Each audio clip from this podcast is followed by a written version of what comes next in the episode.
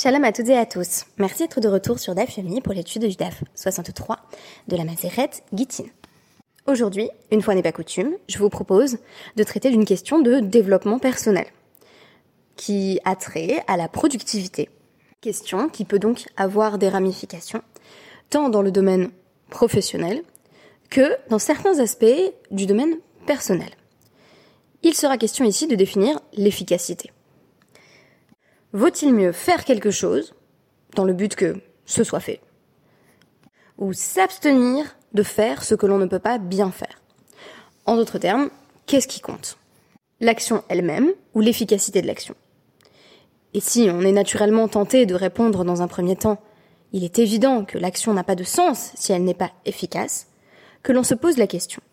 Combien de fois s'empêche-t-on, que l'on soit perfectionniste ou timoré, d'agir, de se lancer dans un projet, parce qu'on se dit qu'on ne parviendra pas à le réaliser de façon optimale, ni même de façon suffisamment accomplie pour que le résultat en vaille la peine.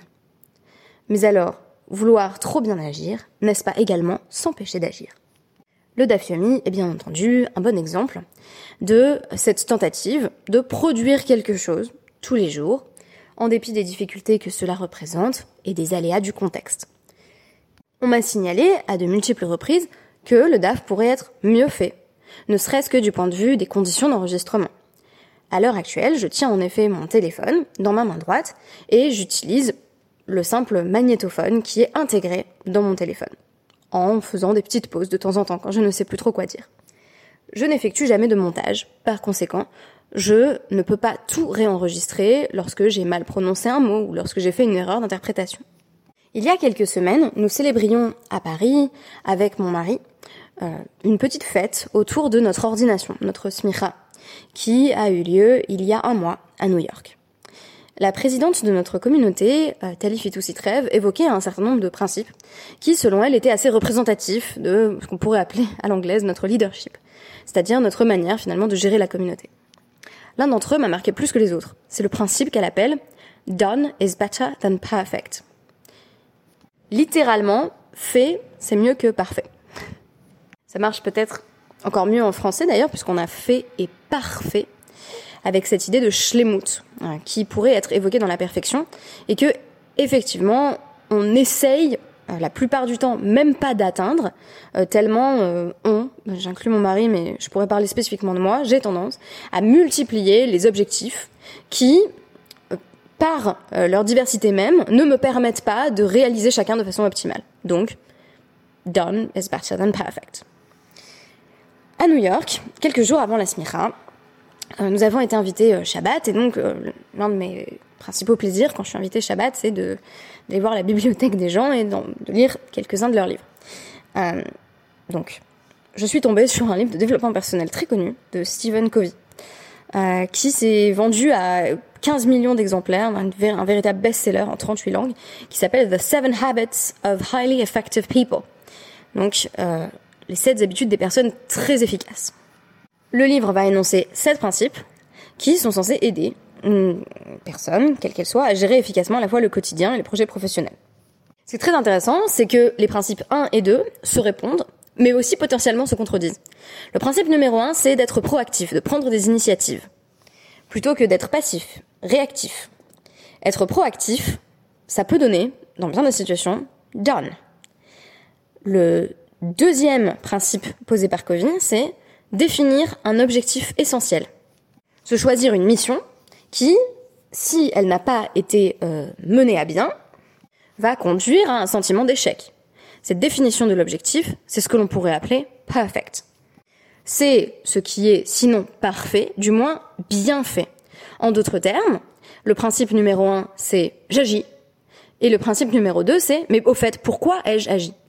Est-ce que ça vaut le coup d'agir si on ne sait pas pourquoi on va agir? Et si j'ai défini le 2 et que désormais je suis comme paralysée et je ne parviens plus, ne serait-ce que en vertu par exemple de l'ampleur de l'objectif à m'attaquer au 1, alors j'ai un véritable problème. À l'inverse, le 1 sans le 2 peut donner une impression euh, d'action totalement désorganisée, chaotique et frénétique.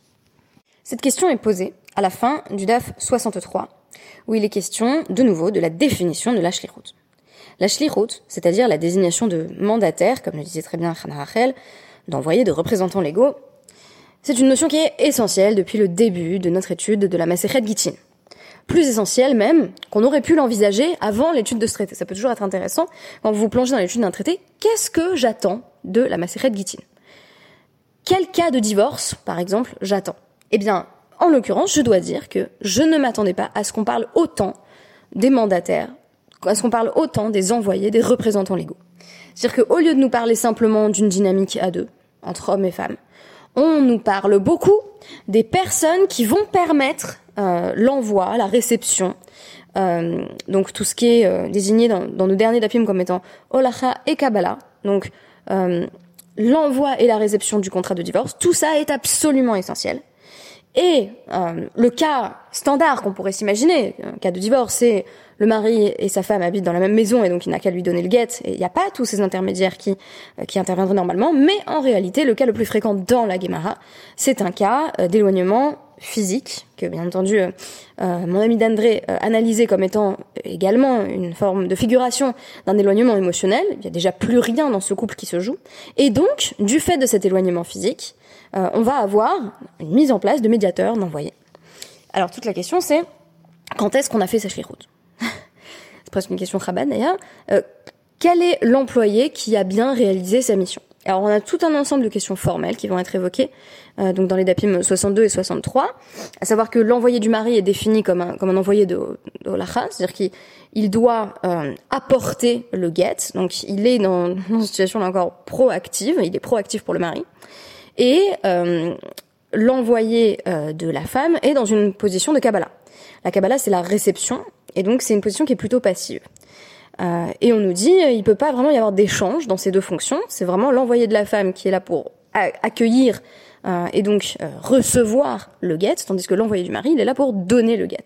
Si vous voulez, euh, on peut y voir une sorte de cérémonie en miroir inversé du mariage, où on a de nouveau l'homme dans une situation plus active de prendre femme, et on, nous dit précisément dans la Guémara, c'est l'homme qui prend femme et pas la femme qui prend homme, et on a, bien sûr, des exceptions, sinon ce serait pas intéressant du tout. Mais en tout cas, ce que je trouve intéressant, c'est qu'on reconduise dans notre représentation euh, du divorce ici euh, cette, euh, cette structure passif-actif et même quand on a des rôles qui vont être, euh, comment dire, euh, délégués à quelqu'un d'autre, on, a un, mandataire, un émissaire qui va faire ce rôle pour l'époux ou pour la femme, on lui dit, ben tu continues à être dans une position soit de d'aller donner, de holacha, soit de kabbalah, de recevoir.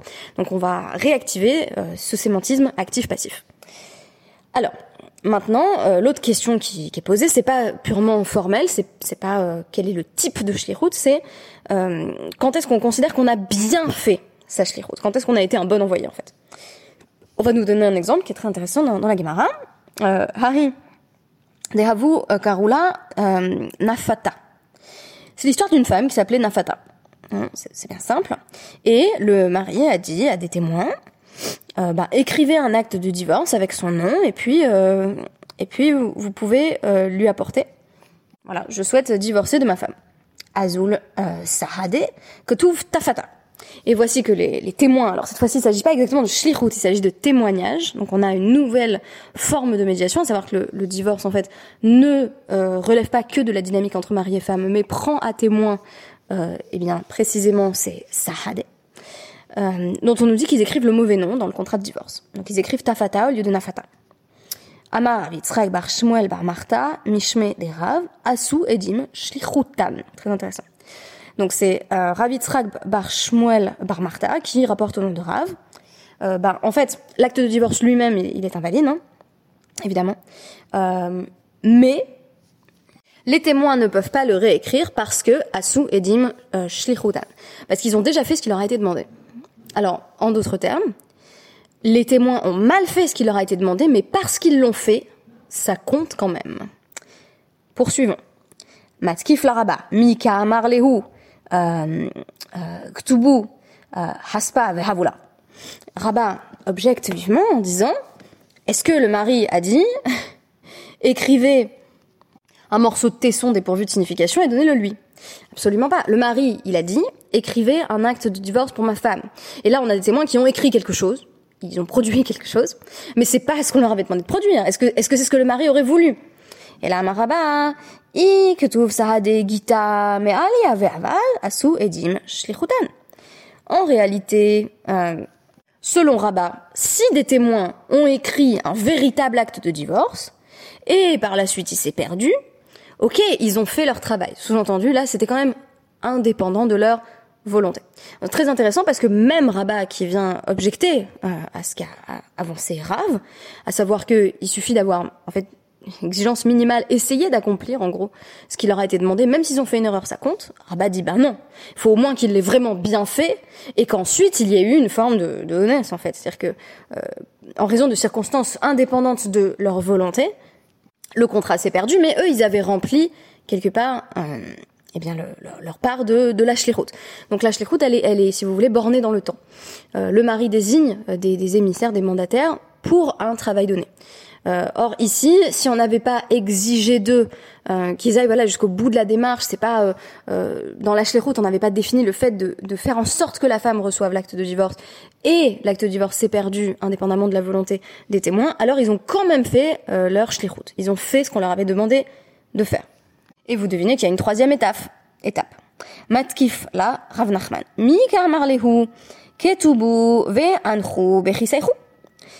la Rav Nachman dit sur ce qu'a proposé Rabat. Est-ce que le mari avait demandé, nouvelle question rhétorique, est-ce que le mari avait demandé aux témoins, euh, écrivez un acte de divorce et mettez-le dans vos poches? Mais pas du tout. Le mari, ce qu'il voulait, c'était, euh, c'était donc, euh, kodvin venotnin, afilou, mais un peu amim qu'ils réécrivent et qu'ils le donnent vraiment à l'épouse divorcée, même s'ils ont à le refaire 100 fois. Très intéressant. On voit ici se dessiner trois niveaux d'exigence. Le mari demande à deux témoins de faire quelque chose. La question c'est est-ce qu'on a une exigence formelle minimale? Bah, Ils ont essayé de le faire et c'est ça qui compte.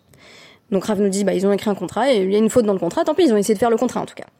On a Rabat qui nous dit non, il faut au moins qu'ils aient essayé de l'amener jusqu'à l'épouse. Après, oui, euh, il peut y avoir des catastrophes, et donc euh, si le contrat se perd, eh ben, ils ont fait ce qu'ils ont pu. Et on a une, un troisième niveau d'exigence qui est posé par Rav Nachman, qui est qu'il ne suffit pas d'être proactif, encore faut-il être efficace. Et donc, ce qui importe, c'est l'objectif défini par le mari. il est évident que le mari, quand il a demandé à des, à des témoins euh, de ben, transmettre l'acte de divorce, de signer bien entendu, euh, et euh, d'attester de la validité du divorce et de le transmettre à l'épouse, c'était pas pour qu'il se le mette dans les poches, c'était pas pour qu'il perde. Donc, la route du mari, la question à chaque fois, c'est qu'est-ce que le mari a en tête? Est-ce qu'il veut simplement qu'on fasse le strict minimum? Un peu comme un mari qui dirait je m'en lave les mains, j'ai fait ce que j'ai pu pour divorcer ma femme. Ou est-ce que on veut véritablement que, euh, bah, que l'objectif ce soit une femme divorcée? Et donc tant qu'on n'est pas arrivé euh, à l'objectif final, à savoir une femme divorcée, eh bien euh, les témoins peuvent s'y reprendre à 100 fois. Donc euh, là, pour le coup, euh, done is not better than perfect. Il vaut mieux perfect parce que c'est la seule chose qui va être euh, légalement euh, acceptable. C'est-à-dire que si euh, les témoins arrivent avec leur, leur guette où il y a marqué un prénom qui n'est pas celui de la femme qu'on a divorcée, c'est comme s'ils n'avaient rien fait. Donc la femme ne va pas être divorcée. Du coup, par rapport à l'objectif, c'est comme s'ils n'avaient rien fait. Ah oui, mais ils ont essayé. Bon, vous voyez les différentes positions qu'on a ici. Alors Rava va poser une question à Rav Nachman. Quand il a dit aux témoins, euh, euh, donc le mari dit au témoin, écoutez, vous vous écrivez l'acte de divorce et vous allez le donner à un chaliar. Donc cette fois-ci, vous allez le donner à un, encore un mandataire, un, représentant qui lui va avoir pour tâche de euh, ben de l'apporter vers l'épouse. Donc on pourrait subdiviser le rôle du témoin. Est-ce que le témoin est encore responsable de la suite, en gros? Euh, est-ce que le témoin est responsable du fait, enfin les témoins sont responsables du fait que euh, l'émissaire est bel et bien donné l'acte de divorce à la femme ou pas? Donc on nous dit Mao. Alors, soit euh, Saluke Saliklehu, O Dilma, les Tirra Dilhu Chayesh. Donc deux perspectives, soit on dit qu'à partir du moment où le mari leur a dit à ses témoins, bah, vous transmettrez au chaliard, c'est pour euh, Salouké euh, il les a exclus, il a dit, ben voilà, vous faites jusque là, et après c'est ce qu'on appelle délégué, vous, vous êtes plus responsable de, la suite du processus. Ou est-ce que, c'est une autre forme de délégation, il leur avait simplement dit, bah écoutez, si vous voulez pas aller jusqu'à mon épouse, vous avez qu'à désigner quelqu'un, mais ils sont toujours responsables. Alors c'est très intéressant quand on délègue une tâche de savoir quel type de délégation euh, on est en train d'effectuer. En d'autres termes, on a Salouké salik lehu, ça veut dire c'est plus entre leurs mains. Donc vous êtes témoin jusqu'à l'étape X. Et à partir de X, ben, c'est repris en main par quelqu'un d'autre. Donc vous êtes plus responsable si, si quelque part ça, ça se passe mal par la suite. Eh ben, ce sera pas à cause de vous, ce sera à cause de la personne qui aura mal pris en charge l'étape suivante. Donc ce sera par exemple euh, le chaliard qui aura perdu le, le, le, contrat de divorce en chemin, mais vous, vous serez plus responsable de réécrire le contrat de divorce parce que vous l'avez déjà bien fait la première fois quelque part. Ou alors, c'est les tirradilou khayash. Ça, c'est un, autre type de délégation, c'est le chef de projet, si vous voulez. Le chef de projet, il peut pas tout faire tout seul, donc il demande à d'autres gens, pour éviter la tirra, c'est l'effort trop grand. Et donc il dit, bah écoutez, euh, vous, vous allez faire euh, cette partie-là. Voilà. Les témoins sont toujours responsables en tant que chef de projet, si vous voulez, désigné par le mari. Mais euh, ils disent à l'envoyé, bah écoute, c'est toi qui vas porter le contrat de divorce. Résultat, si l'envoyé, lui, euh, échoue dans la mission qui lui a été donnée, en fait, la responsabilité revient quand même sur le chef de projet. Et donc, les témoins, là encore, vont devoir écrire 100 fois le contrat de divorce. Cette question précise, euh, la suivante d'ailleurs dans la Gemara, vont finir en técou. En técou, ça veut dire on n'est pas sûr. On ne sait pas exactement jusqu'à quand le témoin est témoin. On ne sait pas jusqu'à où il est responsable. Mais pour ce qui est de la première question qu'on a posée, celle des trois modèles d'exigence, je pense qu'on a une réponse. Donc je crois dans Evenheiser 122.1. Alors pour moi, cette réponse, elle va plutôt euh, dans le sens de euh, Rav Nachman.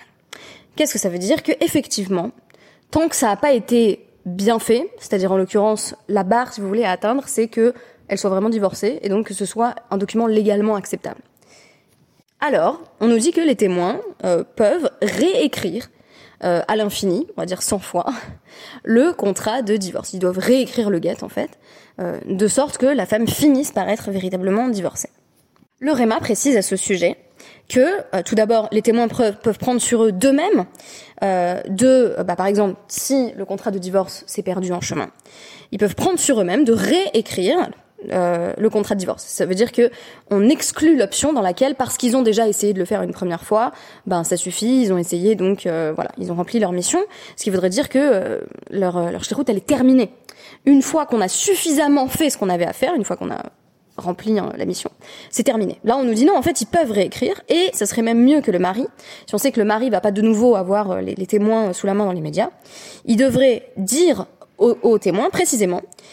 Vous pouvez écrire entre 1 euh, et même jusqu'à 100, bien entendu, hyperbolique, euh, jusqu'à 100 contrats de divorce, jusqu'à ce qu'il y en ait un qui soit euh, à la fois, euh, bah, voilà, qui soit bien sous tout rapport, c'est-à-dire qu'il y ait les bonnes signatures, qu'il y ait les, bons noms, et à ce moment-là, eh bien, on, on, écarte le doute sur la possibilité que les témoins agissent mal et si vous voulez, l'histoire des 100 contrats de divorce, c'est très intéressant.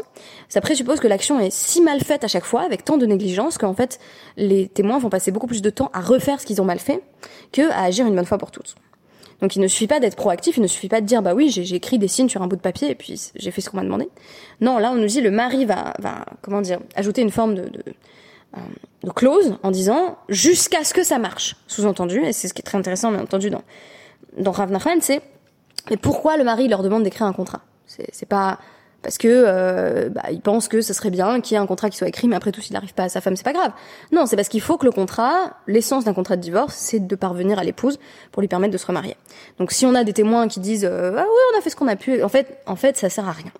Donc, on a une situation où done is not better than perfect le fait ne suffit pas, il faut le bienfait. Je ne dirais pas le parfait, mais il faut le bienfait. Et si on n'a pas le bienfait, qu'est-ce qu'on a? Eh ben, on a le à refaire. Et à refaire, c'est ce qui euh, est particulièrement frustrant. Je pense qu'on fonctionne comme moi avec des, checklists. donc on a envie d'en avoir fini en fait, on a envie de cocher une case. Eh bien, c'est devoir refaire à l'infini. Donc finalement, on nous enjoint plutôt ici, à travers cette représentation euh, des, témoins, on nous dit qu'ils doivent quand même, voilà, en tant que témoins, euh, quelque part aller jusqu'au bout de leur route on nous dit qu'ils doivent être scrupuleux. On nous dit qu'ils doivent faire attention à ce qu'ils font, parce que sinon ils sont bons pour refaire le même geste 100 fois. Donc ça, c'est un autre problème. Quand on fait quelque chose et que c'est mal fait, eh bien c'est à refaire jusqu'à 100 fois. Donc avec une idée presque sisyphéenne euh, de, euh, bah je fais pour faire en fait. je pense que il y a pas mal de gens qui sont comme ça et moi-même je me reconnais un peu dans cette description. Des fois, j'ai l'impression que je note des trucs sur ma checklist juste pour avoir l'impression d'avoir fait des choses. Surtout les journées où je suis un peu euh, voilà pas track, etc., pas très productive, je me dis tant pis, je vais me mettre des trucs comme ça euh, euh, pour avoir fait. En fait, une idée d'avoir fait en tant que tel. Ici, on voit bien que ça ne vaut rien, que avoir écrit pour avoir écrit, ça ne sert à rien. L'important, ça reste la coordination avec cet objectif qui est donc le deuxième des grands principes d'efficacité posés par Covey. Merci beaucoup pour votre écoute et on se donne rendez-vous plus tard dans la journée pour le DAF 64.